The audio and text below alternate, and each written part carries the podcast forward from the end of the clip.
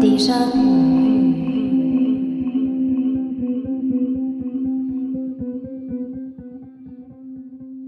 Ja, hallo, Servus und herzlich willkommen zurück zu dieser neuen Episode des Déjà-vu Geschichte Podcast.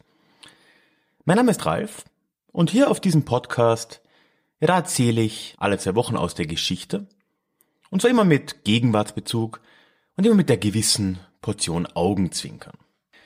Heute habe ich ein Thema mitgebracht, das in gewissermaßen auch ein aktuelles Thema ist beziehungsweise ein Thema, wo wir dieses Jahr gerade ein Jubiläum feiern. Und ja, ich glaube, da bin ich nicht ganz der Einzige in der Historikerzunft. Aber solche Jubiläen, die lassen wir ungern verstreichen. Da, da redet man dann gern mal drüber.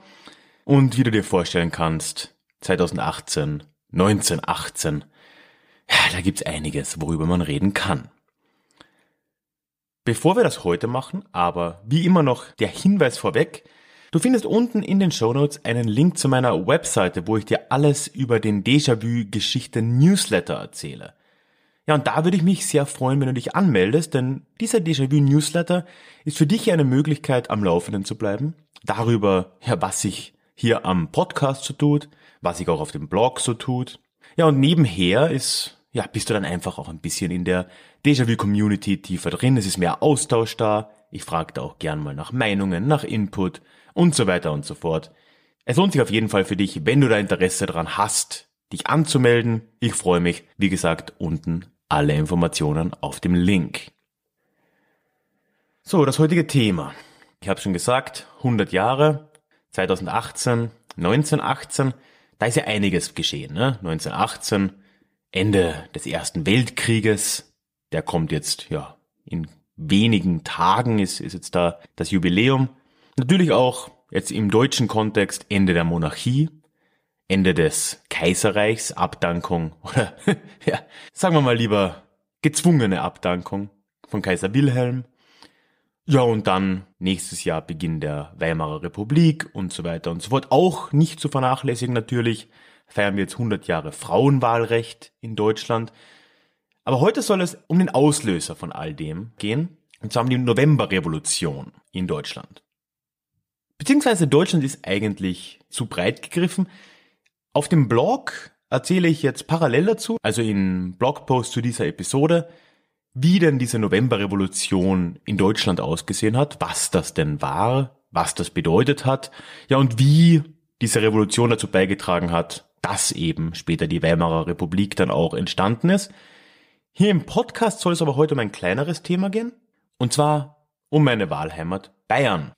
Ich möchte mir nämlich heute anschauen, was denn die Münchner Räterepublik war, was zur Münchner Räterepublik geführt hat, wie die Novemberrevolution in München und in Bayern ausgesehen hat und das nicht nur von der Hauptstadtperspektive, eben von München, sondern auch von der Perspektive der bayerischen Provinz aus.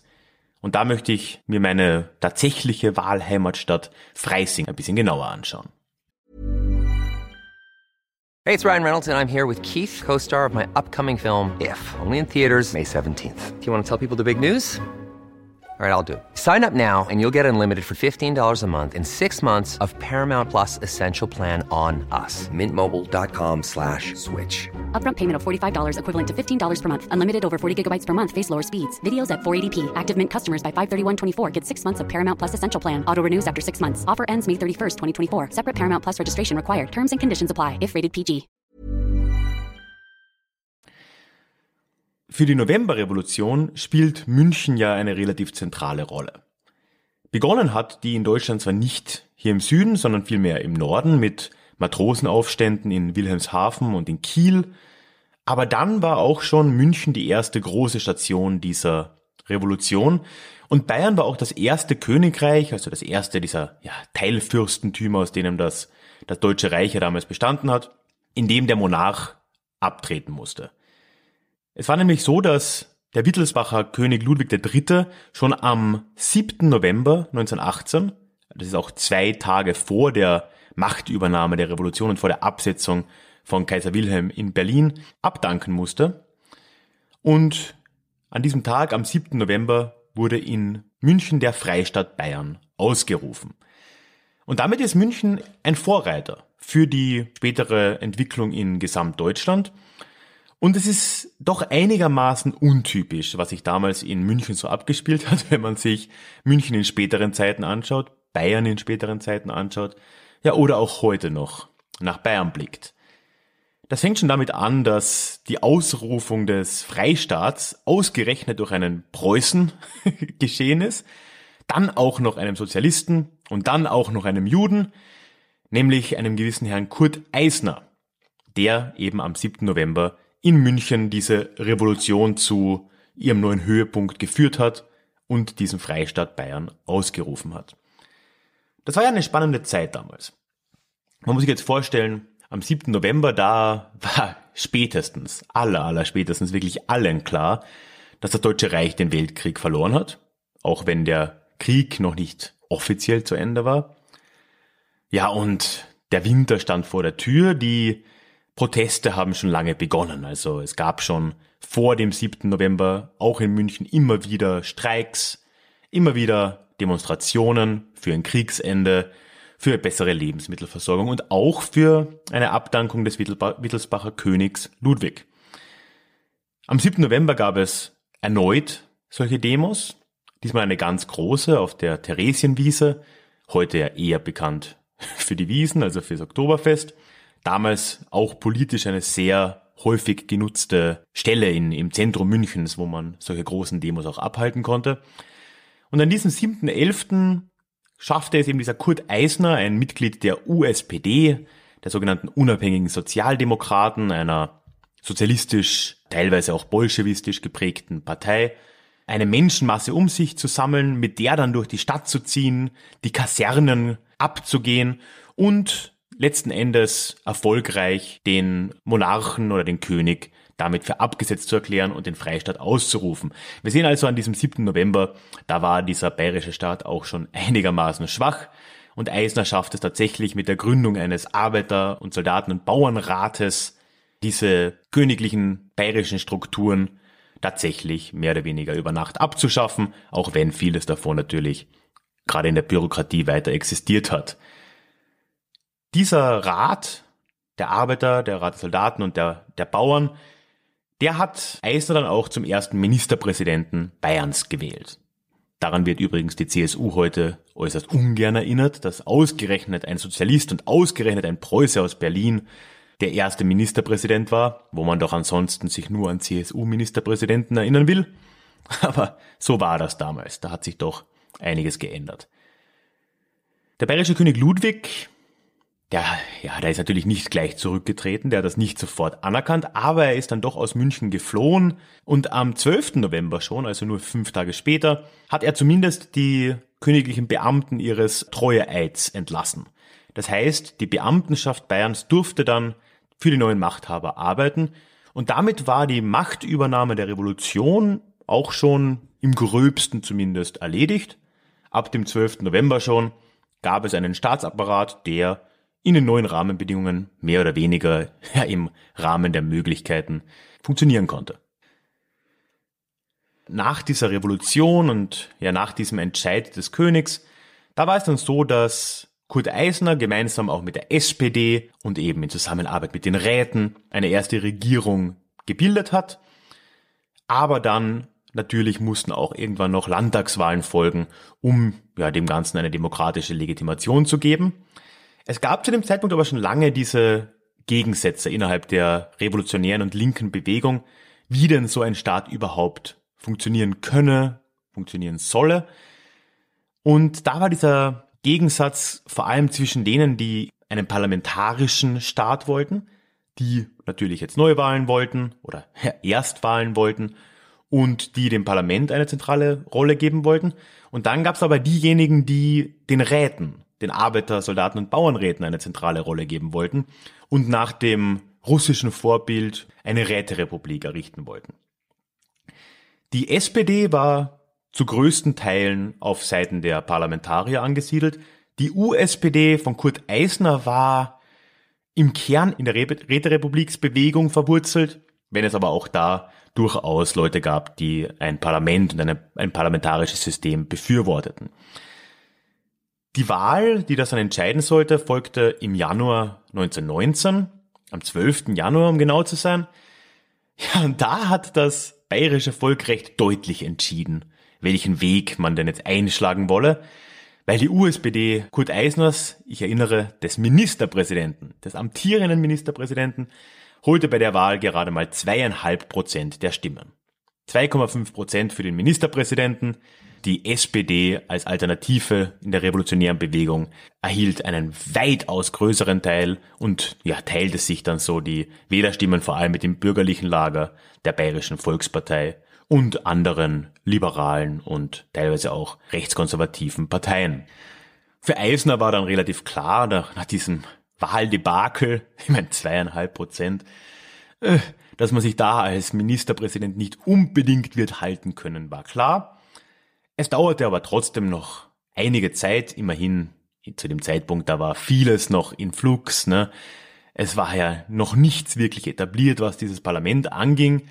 Aber dann am 21. Februar war es dann soweit, dass sich Eisner auf den Weg in den Landtag machte, um offiziell zurückzutreten und damit einer neuen Regierung Platz zu machen.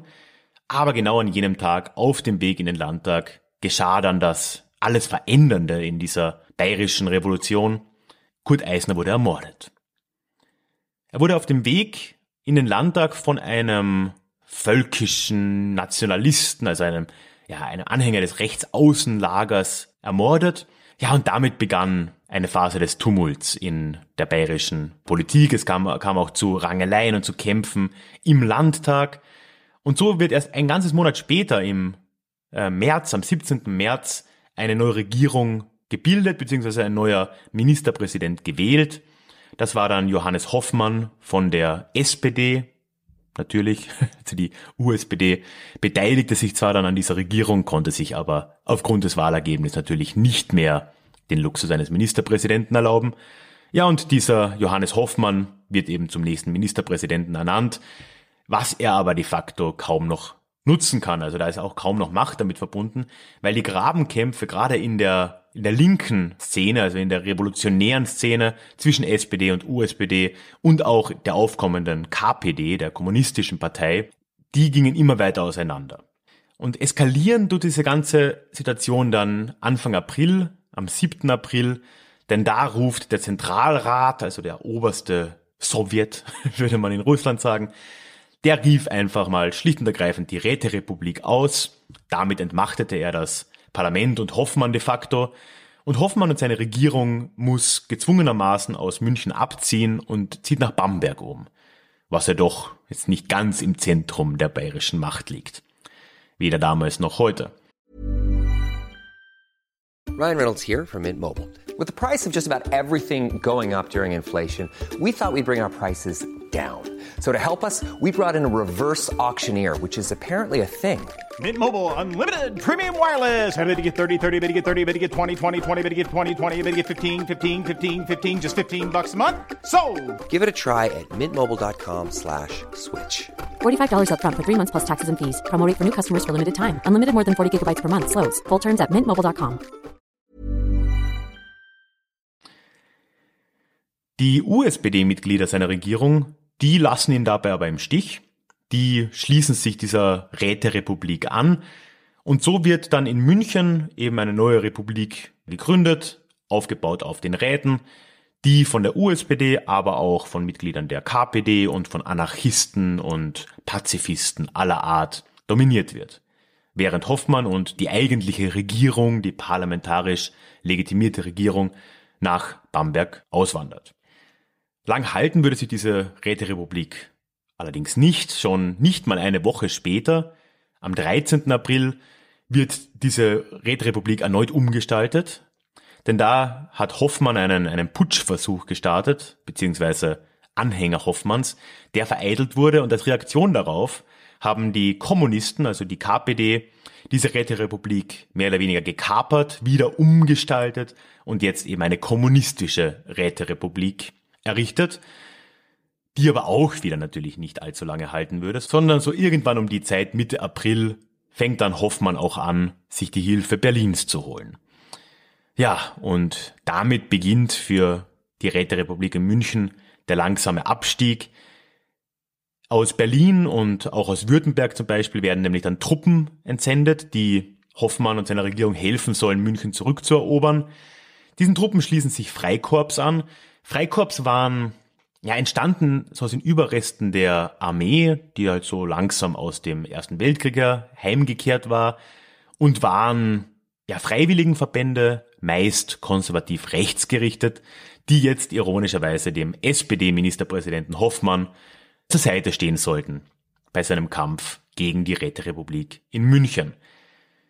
Bis Anfang Mai wird München dann auch von diesen, könnte sagen, weißen Truppen umzingelt und am 2. Mai fällt München dann. Kurz bevor das passiert, in den letzten Tagen des April, werden in München, und das wird sehr oft gerade von rechter Seite dann später auch ausgeschlachtet, zehn Gefangene hingerichtet, die teilweise Mitglieder der Thule-Gesellschaft waren, also einer rechtsradikalen antisemitischen Bewegung, aus der später ja auch Adolf Hitler viele seiner Anhänger ziehen würde. Und dieser sogenannte Geiselmord, der wurde dann in den Medien und auch gerade in der antirevolutionären Bewegung dafür als Rechtfertigung hergenommen, dass in den Folgetagen nach dem 2. Mai über 500 Leute, die in der kommunistischen Regierung tätig waren oder denen man das zumindest angedichtet hat, auch standrechtlich erschossen wurden. Das heißt, diese Rückeroberung Münchens durch die weißen Truppen und durch die Freikorps vor allem war eine äußerst blutige und auf diese zehn ermordeten Gefangenen durch die Linken folgten über 500 Tote in den Straßenkämpfen und vor allem dann in standrechtlichen Erschießungen durch die Freikorps. Die Folgen dieser gescheiterten Räterepublik und in vielerlei Hinsicht auch der gescheiterten Revolution in München, die sind kaum zu überschätzen. München wurde ja infolgedessen, oder Bayern wurde infolgedessen zur sogenannten Ordnungszelle. Also die gesamte Zeit der Weimarer Republik über war es so, dass in München und in Bayern allgemein rechtes, nationalistisches Gedankengut vorherrschend war, dass dort so Gemeinschaften wie die Thule-Gesellschaft, aber auch andere sich austauschen konnten, wachsen konnten. Und das hatte viel damit zu tun, dass eben dieses, ja, von vielen so gesehene linke Experiment der Räterepublik gescheitert war. Das mit diesem, Anführungszeichen, Geiselmord dieser zehn Leute ja auch bewiesen wurde, was die linke Revolution bedeutete. Chaos, Gewalt. Diese Ordnungszelle war ja deswegen nicht nur antikommunistisch, sie war obendrein auch noch antisemitisch, weil nicht nur Kurt Eisner, sondern auch ganz viele andere Anhänger und Vertreter der Räterepublik eben Juden gewesen waren. Und diese Ordnungszelle hat dann in den nächsten 15 Jahren vieles von dem vorbereitet, was dann später im Nationalsozialismus zur traurigen Realität wurde. Nicht ganz ohne Grund ist ja München dann auch für die Nationalsozialisten zur Hauptstadt der Bewegung geworden. Man sieht also, Bayern und München haben in dieser Novemberrevolution, die sich ja quer über Deutschland abgespielt hat, eine ganz zentrale Rolle eingenommen. Bayern war der erste Staat, das erste Königreich, in dem der Monarch de facto abgetreten ist oder abgetreten wurde. Und sie waren auch eines, oder München war eine der wenigen Städte, in denen sich tatsächlich dann auch eine Räterepublik geformt hat. Bremen ist ein anderes Beispiel. Und da nimmt Bayern und München doch eine gewisse Sonderstellung auch ein im Rahmen dieser Revolution und natürlich dann auch in der Folgezeit in der Vorbereitung der nationalsozialistischen Machtübernahme, die sich zum größten Teil eben in München abgespielt hat, in einem München, das von dieser gescheiterten Räterepublik ganz stark geprägt war. So, jetzt schreien gerade vor meinem Haus ein paar Leute rum. Ich hoffe, das hört man nicht zu sehr. Mit meiner Freundin versuchen wir seit Monaten eine neue Wohnung zu finden. Aber probiert das mal im Großraum München. Das ist echt, naja. So, Stichwort, ne?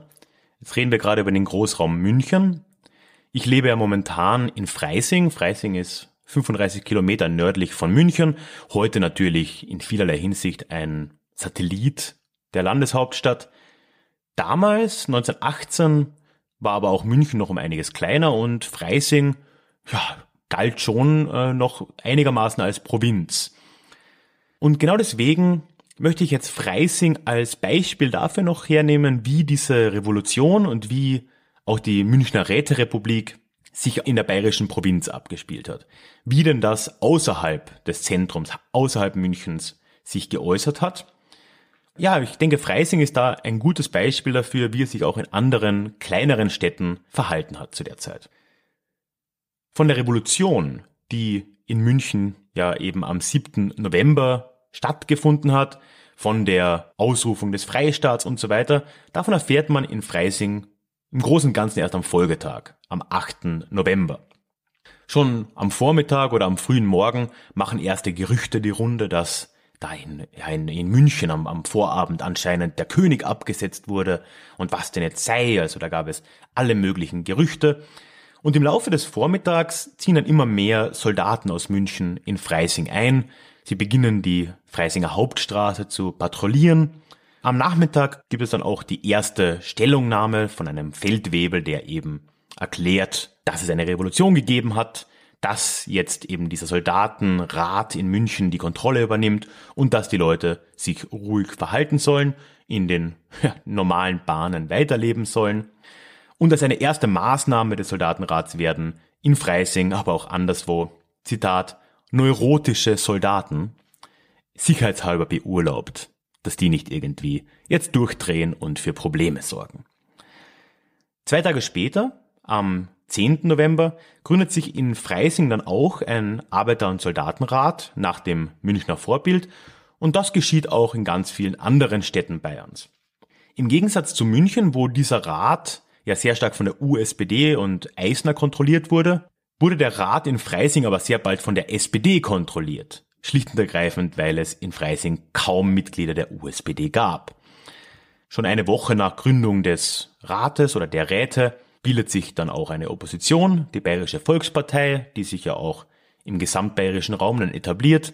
Die gründet sich dann auch Mitte November in Freising.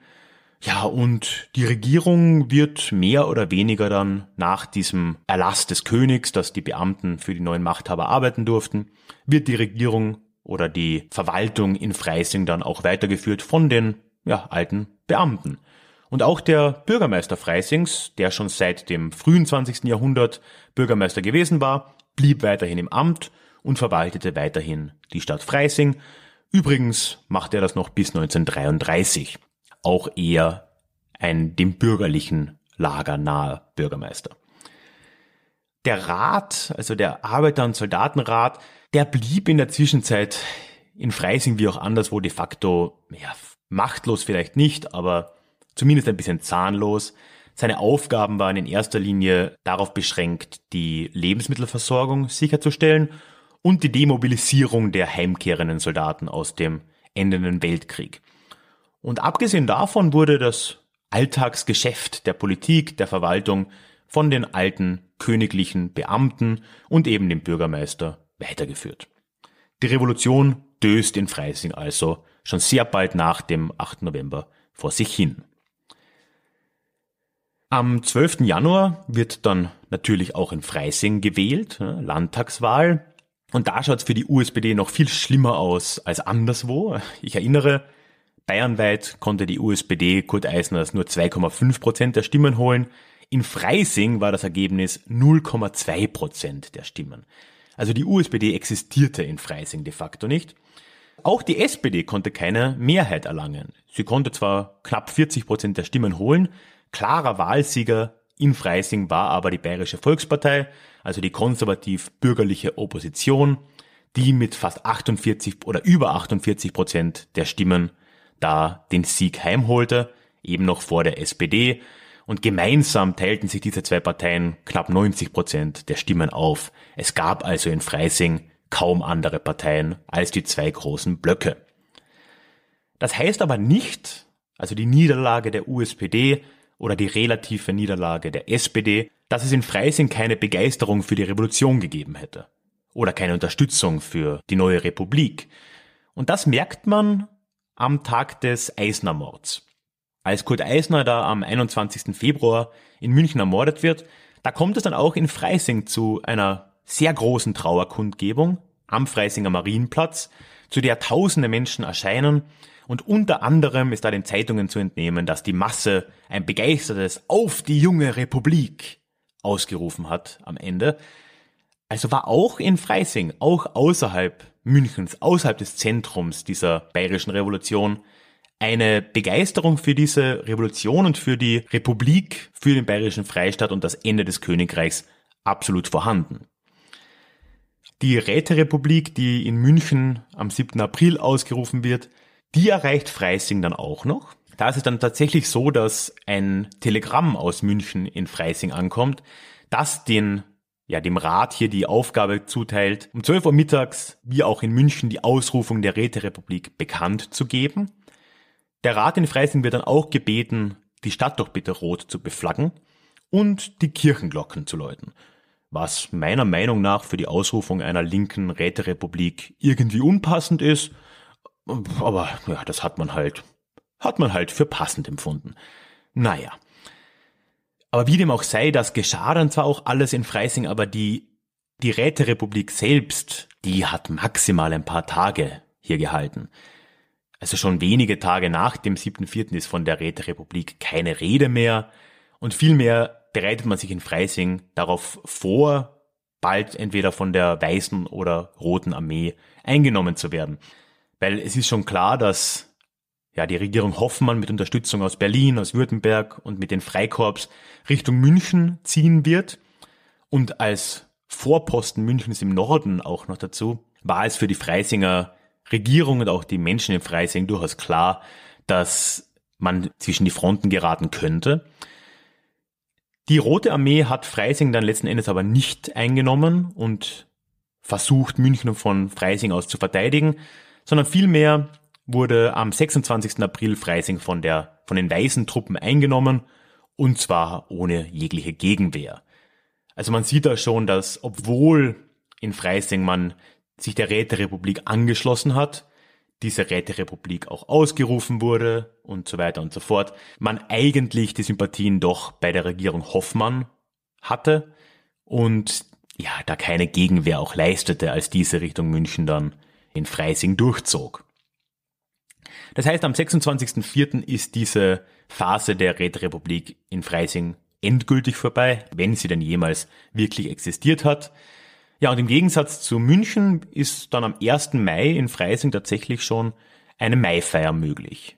Übrigens, 1919 war das erste Jahr, als der 1. Mai ein gesetzlicher Feiertag war. In München hatte man da zwar noch andere Probleme, aber in Freising konnte dieser Tag der Arbeit, dieser symbolische, dann tatsächlich auch begangen werden. Worüber ich übrigens auch mal auf dem Blog geschrieben habe, über den Tag der Arbeit. Das verlinke ich dann unten. Das heißt, man sieht alles in allem, dass ja, die Münchner Räterepublik war tatsächlich etwas, das sehr stark auf München beschränkt war. Diese Ereignisse des 7. April und die darauf folgenden Ereignisse, diese Flügelkämpfe in der linken Bewegung, die haben außerhalb Münchens wenig Eindruck hinterlassen. Dementsprechend ist diese Räterepublik für das Gesamtbayerische nicht allzu kennzeichnend gewesen.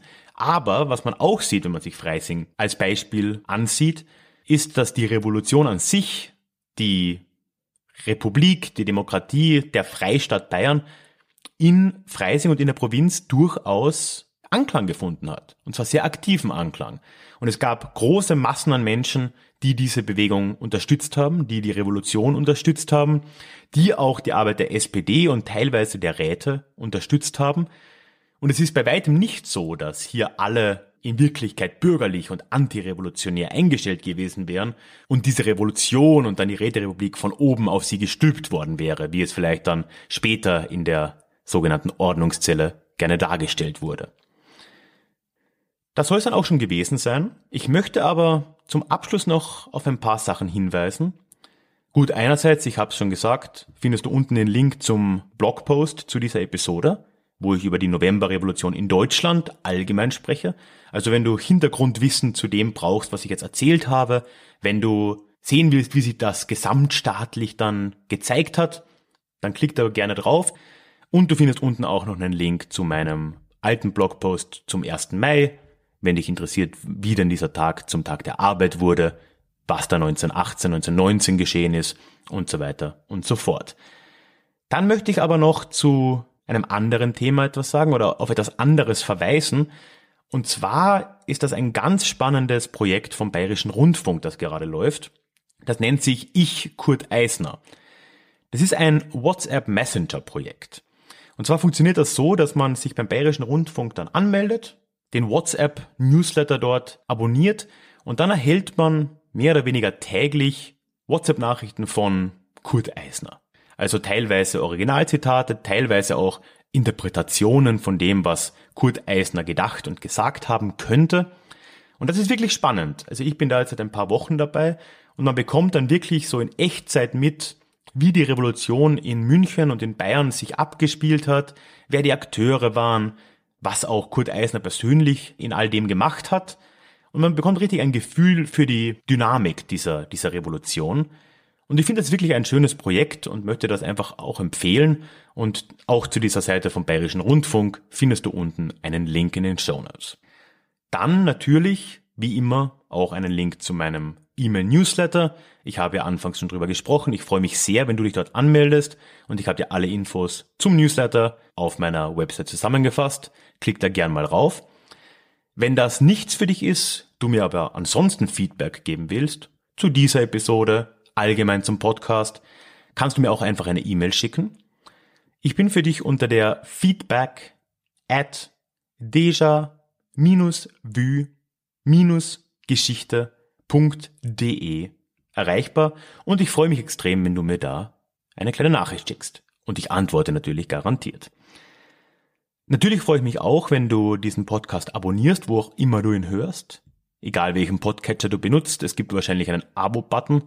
Und das freut mich, weil du dann automatisch die neuen Nachrichten beziehungsweise die neuen Episoden alle zwei Wochen bekommst. Ja, und für die Rankings kann es auch nicht schaden. Auf iTunes kannst du mich natürlich auch bewerten oder auch in deinem Podcatcher. Da freue ich mich auch drauf. Und zu guter Letzt, du kannst, wenn du das möchtest, diesen Podcast auch finanziell unterstützen und mir damit ermöglichen, alle zwei Wochen diesen Podcast zu produzieren, auch den Blog zu zu schreiben, zu produzieren und regelmäßig neue Inhalte zu erstellen. Ich habe auf meiner Website alle Möglichkeiten zusammengefasst, wie du mir da den ein oder anderen Euro zukommen lassen kannst. Ja, und wenn du das möchtest und wenn du diese Arbeit hier ein bisschen unterstützen willst, freue ich mich sehr, wenn du dir das anschaust. Du findest den Link zu meiner Website mit allen Infos dazu auch unten in den Show Notes. Das war jetzt ein langer Hinweisblock. wenn du immer noch dabei bist, danke herzlich. Und ansonsten bleibt mir nur noch zu sagen, wir hören uns in zwei Wochen wieder, hoffentlich. Und bis dahin wünsche ich dir noch ein paar schöne Herbsttage. Genieße es, bevor dann der harte, harte Winter kommt und wir uns langsam auf die Weihnachtszeit einstellen dürfen. Im Supermarkt geht's ohnehin schon los. Ja, und ich wünsche dir alles Gute. Tschüss.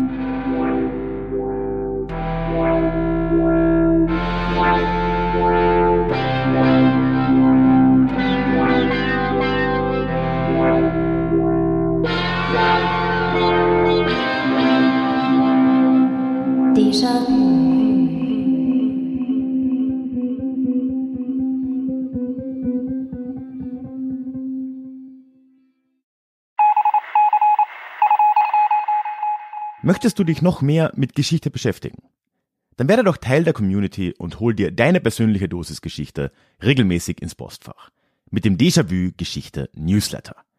Dort erwarten dich abwechslungsreiche Geschichte-Häppchen, zweimal im Monat direkt in dein E-Mail-Postfach, Austausch mit mir, ich kann dich erreichen, du kannst mir direkt antworten und ich melde mich auch garantiert wieder zurück. Und als Dankeschön das exklusive Hörbuch Psoffene Geschichte, wie Alkohol die Geschichte prägte direkt zum Download nach deiner Anmeldung. Alle weiteren Infos zum Newsletter findest du verlinkt in den Show Notes oder auf ralfgrabuschnik.com slash newsletter. Ich würde mich sehr freuen, dich dort begrüßen zu können.